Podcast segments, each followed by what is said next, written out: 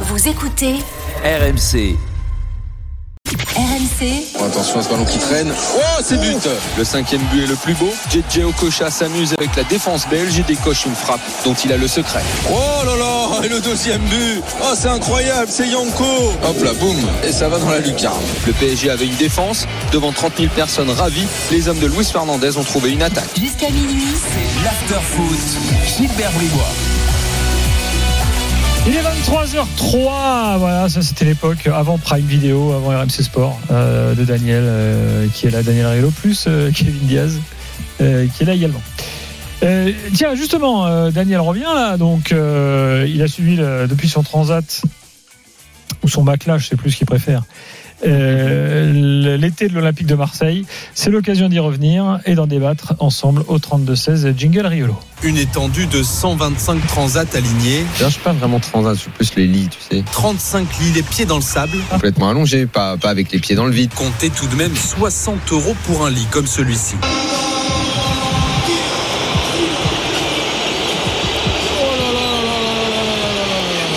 Eh les gars, arrêtez deux secondes, là vous êtes grotesques. Hein.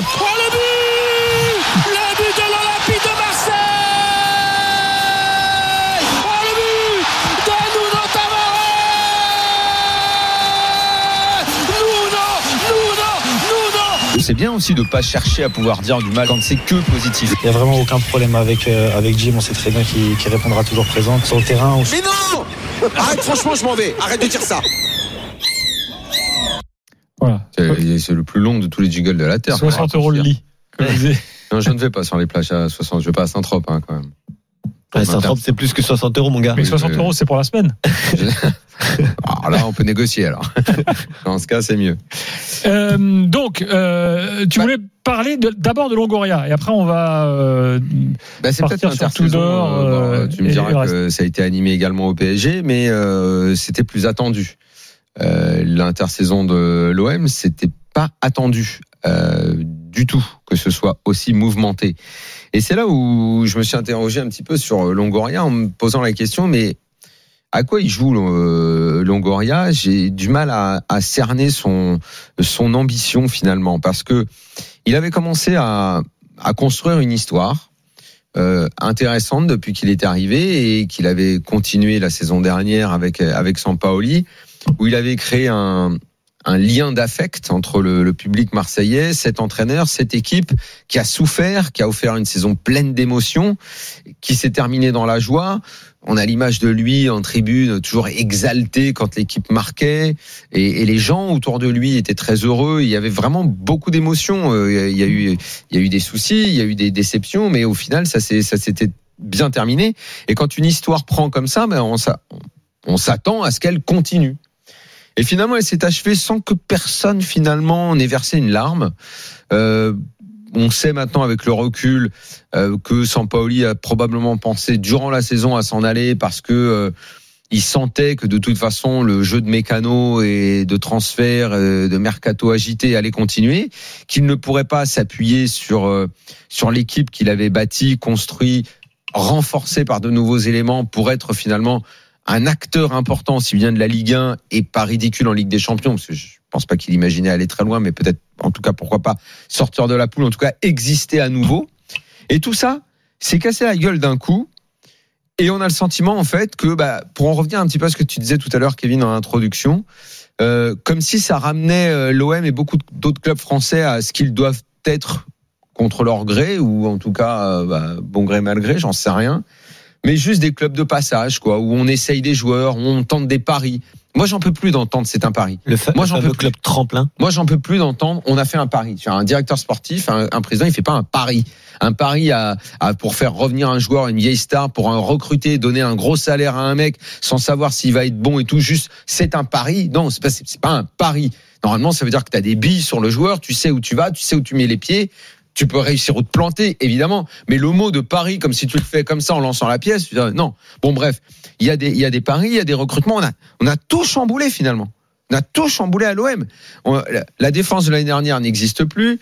Les joueurs offensifs de l'année dernière n'existent plus puisque bah, Milik, qui était justement très discuté, euh, semble être devenu, à moins que d'ici fin août, il soit vendu, hein, ce qui n'est pas impossible. mais semble être devenu euh, titulaire euh, euh, indiscutable. On empile les joueurs. On empile les joueurs. Vraiment, on empile. Moi, les, les, les joueurs offensifs, là, quand j'ai vu qu'Alexis Sanchez arrivait, alors là aussi, pareil, hein, le pari Alexis Sanchez, je, je, je lui souhaite de réussir. Hein. C'est un mec qui a un, un profil OM et tout, mais enfin bon, un mec dont le prime est dépassé depuis 5 ans, je trouve que c'est très bizarre. Est-ce qu'il n'y avait pas quelqu'un d'autre à prendre? Je, franchement, je sais pas si Alexis Sanchez se fera. Je, je souhaite. Hein, je est-ce peut-être dire un gros mot, dire- mais j'espère qu'il fera aussi bien que Bakambu, tu vois. Est-ce que tu me permets de dire que c'est un pari? Ben, c'est pour ça que j'en ai marre de, de, de ces paris. Donc, euh, on ne sait pas réellement comment ça va jouer devant. On comprend pas encore bien comment comment ça joue parce que donc il y a eu un nouvel entraîneur et puis en plus c'est pas qu'on a pris un nouvel entraîneur, c'est qu'on a pris un nouvel entraîneur qui a les méthodes opposées à Sampoli. Donc tu as tout un groupe qui a été habitué à un mode de fonctionnement et les modes de fonctionnement façon Sampoli sont tellement particuliers que pour en sortir c'est un peu compliqué hein, dans le rapport humain, dans ce que tu fais sur le terrain, compliqué. Euh, un mec- enfin les, les, les vedettes de l'année dernière. Bon, bah, il y avait bon Saliba est parti.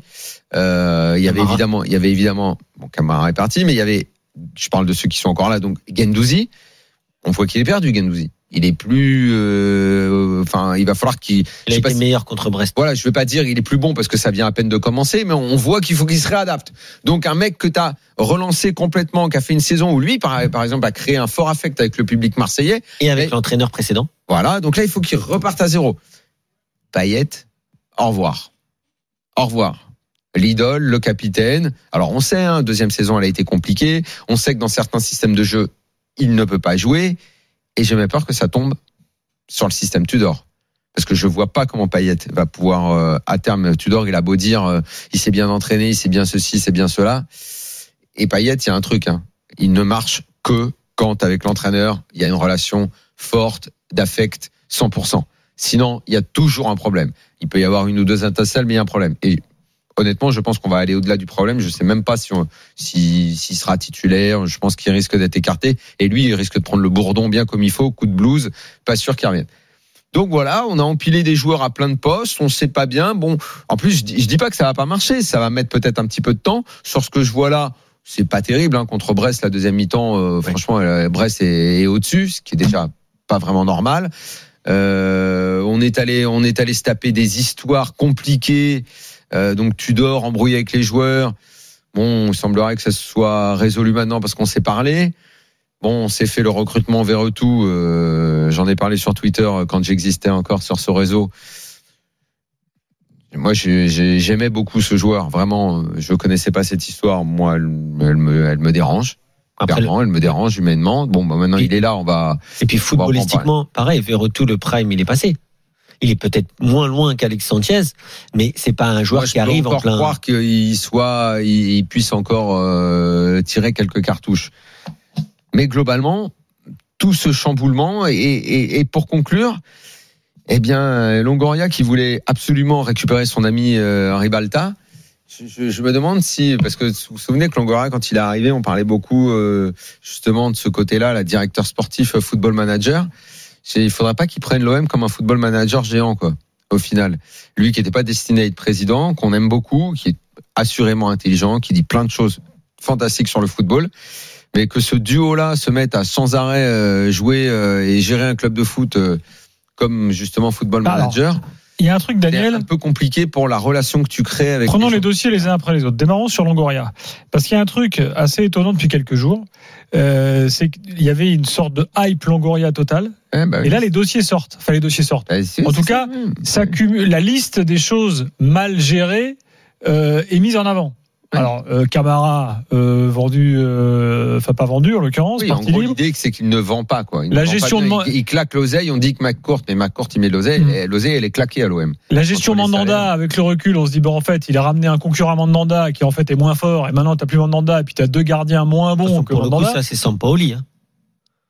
Ah, mais Sampaoli qui a demandé un autre qui gardien. a- qui validé ça Un peu fini, euh, euh, Ouais. déjà, même si sur la fin de Bon, saison. puis la liste des joueurs qui sont venus, qui se sont avérés nuls, les la- euh, Nagatomo et Le- autres, euh, N'oublie pas quand même Cuisance, Kola- Kolasinac. Euh, Cuisance, je comprends le pari, pour le coup.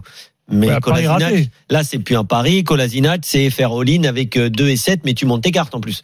C'est-à-dire que voilà. Non, mais, compliqué. non, mais c'est-à-dire qu'en fait, ouais, t'avais aucune chance que ça marche. Et En alors, tout cas, sur, Longoria, j'ai par exemple Thibaut sur Direct Studio qui me dit coup de gueule sur le Longoria bashing qui est en train de s'instaurer dans les médias français depuis une dizaine de jours. Je ne comprends pas. Euh, il est loué partout en Espagne, en Italie euh, et même aux États-Unis, dans les journaux sportifs. Euh, et en France, tout à coup, tout le monde se met à le fracasser. Non, non, non, non, non. Moi, non, non. Alors, non. Pas. Moi, je viens de dire, mes dernières phrases ont été, c'est toujours quelqu'un qui, quand il parle football, est intéressant. Je, continue à lui accorder beaucoup de crédit. Euh, Il y a des phrases marquantes, genre le président, euh, enfin, tu sais, la, la hiérarchie, là, il veut gérer ça à l'italienne. Le président, le directeur sportif, l'entraîneur et après les joueurs.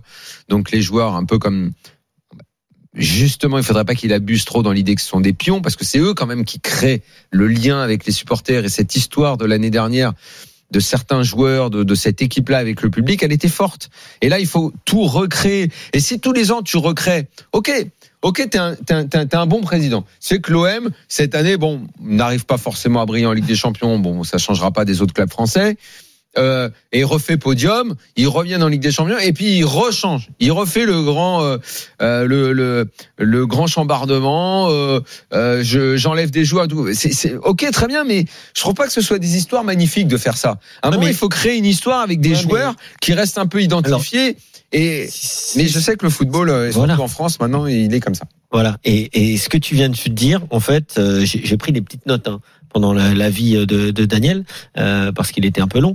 Euh, mais euh, mais mais Parce que mais- tu fais jamais les avis longs, toi. Moi? Bah, Non, mais les bien sûr ça arrive. Bien sûr ça arrive. non mais la première note que j'ai prise c'est réalité. Euh, parce que je pense qu'aujourd'hui on a un problème avec d'être confronté avec cette réalité. Ce que vient de dire Daniel à la fin, euh, il y a quelques secondes, il vient de dire euh, je sais que maintenant dans le football français c'est comme ça. Mais aujourd'hui ni la presse française, ni les supporters, ni même certains acteurs même qui sont à l'intérieur ne veulent accepter ou au moins dire quelle est la réalité du football français. Et c'est ce que je disais en préambule dans l'after. Aujourd'hui, le championnat français est un championnat de deuxième division européenne. Et il serait peut-être temps. La seule chose où les Français sont presque au même niveau que les Italiens, euh, que les Espagnols, voire même que les Allemands, c'est au niveau des salaires. Les plus, les meilleurs joueurs en France, je parle même pas du PSG, mais le PSG aussi a ce problème-là des grosses masses ont des hein. gros salaires. Mais le souci, c'est que tu ne peux pas être dans un championnat de deuxième division avec des joueurs qui ont des salaires de première division européenne. Parce que ce qui se passe, c'est que, et ça se passe même au Paris Saint-Germain, quand le joueur tu n'en veux plus, personne ne peut te l'acheter. Donc, je le dis, je le répète, je l'ai dit tout l'été, je veux bien qu'on critique Leonardo, je veux bien qu'on critique Longoria, ou qui vous voulez dans le foot, dans les directeurs sportifs ou les managers de clubs français, mais à partir du moment où certains présidents, certains décisionnaires ont décidé d'accorder de tels salaires à des joueurs de Ligue 1, il ne faudra pas reprocher au suivant de ne pas pouvoir le vendre parce que c'est impossible. Le joueur ne va pas s'asseoir. Je répète, c'est un exemple, je pense, qui est marquant. Kevin Strootman, j'ai joué contre lui au Sparta Rotterdam. Il devait avoir, je, je pense qu'il avait 150 000 euros par an. D'accord Mmh. Ensuite, il est parti à Utrecht. Il devait peut-être avoir 3, 4, 500 000 euros par an maximum. Aujourd'hui, à Marseille, il a ça par mois. Comment vous voulez que le mec dise, Ah non, mais moi, je m'en vais, hein, les gars. Moi, j'arrête le foot. Je vais faire ma passion. Mais Kurzawa, c'est pareil. Les mecs, ils ont des salaires. Qui peut reprocher à ces mecs-là de vouloir prendre leur argent? Personne ne peut leur proposer la même chose. Ah si, Donc- si, moi, ces gens-là, je leur reproche. tu peux de- leur reprocher si moi, tu veux, Daniel. Mais de, eux, de- eux, de pas eux, les moi, je leur reproche de pas. pas les prendre un petit peu moins à côté. Et Et là, c'est pas un petit peu moins, Daniel. On va te proposer la moitié. d'exercer ta passion parce que On te parle de proposer la moitié. normalement, t'es censé être un joueur de foot, t'as envie de jouer au foot, Ok. t'as pas envie de faire une vie sur Ok, un banc. donc, donc Moi, Kevin, ce que fait Kurzawa, pardon, je ne comprends pas. ok. Et Kevin Je ne Strootman, comprends pas. 500 000 euros par mois. Tu veux qu'il aille jouer On peut lui proposer peut-être ça n'a- 50 ou 100 Strootman, 000. Encore bien différent. Strootman, il peut plus jouer au foot. Il s'est cassé les deux genoux. Il est, On est d'accord. il y arrive plus. C'est compliqué. Mais un jeune joueur qui était aux portes de l'équipe de France, qui y était même, qui était probablement le meilleur latéral gauche du football français, qui refuse de jouer, juste prend, je prends l'oseille, et c'est pas, et c'est pas sa passion de jouer au foot et d'aller, et d'aller montrer ce qu'il est Il y a un capable moment, de faire ça devient un un métier, Daniel. À ces niveaux de Bah, rémunération. ton, ton métier, c'est de, de rien faire. Non, ton métier, c'est Bah, t'as signé un Pour contrat. moi, c'est une mentalité. Le club ne veut plus t'utiliser. Bah, oui, mais Et Kevin, je dis il, pas va- que il c'est va bien. pas jouer pour le SMIC hein, s'il va ailleurs. hein. Ouais, Il va pas être smicard. Hein. Ouais, mais- il va jouer pour la même chose quasi. Hein. Oui, mais c'est pareil pour Herrera, c'est pareil pour tous ces joueurs-là. Pourquoi Wijnaldum accepte d'aller à la Roma Pourtant, c'est un magnifique club avec un très beau projet, mais parce que le PSG paye une bonne partie du salaire. Sinon, il n'aurait pas voulu, il n'aurait pas voulu Ouais, baisser son je, salaire. Je, je pense pas que ça ne soit que pour Bon. ça. T'as aussi des agents autour. euh, Oui, mais sûrement. Et puis, t'as- euh, tu fais vivre une famille. Un, un joueur de pas. foot, cin- 500 000, 400 000 ou 350 000 euh, va jouer au foot. Pour moi, pour moi, ça reste difficile. Je, je pense. En Et tout ben, cas. je ne le comprendrai jamais. Tu peux ne pas le comprendre. Allez, mais en revenons à tout cas, l'OM, les gars. Voilà. Euh, Juste pour finir sur allez, et l'OM. ensuite, euh, pause fraîcheur, de la deuxième de la, de la Juste- soirée. juste et pour- on accueillera qu'ils ont fait une pause fraîcheur en Ligue 1, il faisait 21 degrés. On en est là maintenant. Oui, ça. bah, tu me permets une parenthèse? Mm. J'en en peux plus d'entendre. Ah ouais, mais il fait chaud.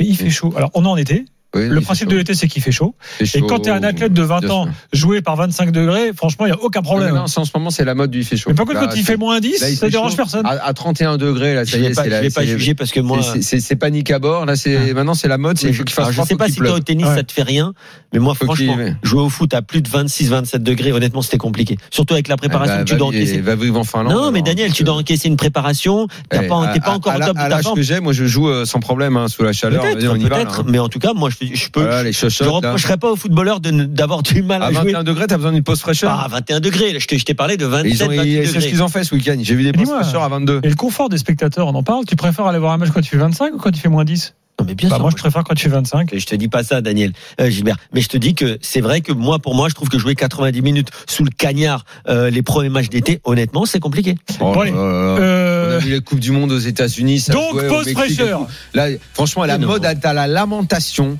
La mode est, est- est uniquement axée sur la, la plainte, le petit confort, le, le, le gars qui ne veut plus rien foutre. Mais si, c'est c'est une tendance.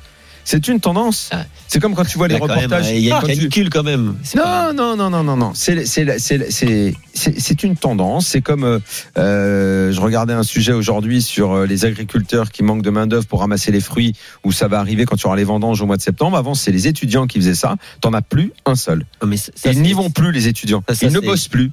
Moi, tous tous les étés pendant 10 ans, j'ai fait que bosser des, des boulots, mais euh, Chez Cracotte, par exemple. Moi aussi. Par exemple. Moi aussi. ouais, aujourd'hui, Voilà, là, c'est terminé. Les mecs Là, le préfèrent- chaussure, toi. Ouais, là, les chaussures. Pas les mal, mecs la préfèrent ne plus bosser, ne plus rien foutre. Et c'est et toute cette Ça, c'est notre mentalité. éducation qu'on donne à nos enfants, cette Daniel. mentalité-là, elle se On répercute à gâtés. tous les niveaux de l'échelle sociale. Mais Daniel, on fait On des se enfants gâtés. plaint en permanence, c'est le pays des lamentations. Mais Allez, dans quelques instants, on revient à l'OM. Euh, on va voir si Alim se lamente, lui qui est supporter de l'OM Ça, je pense que pour un 32-16. tel propos, là, en temps normal, mon Twitter aurait pris feu. Mais c'est fini. Allez, à tout de suite dans l'after.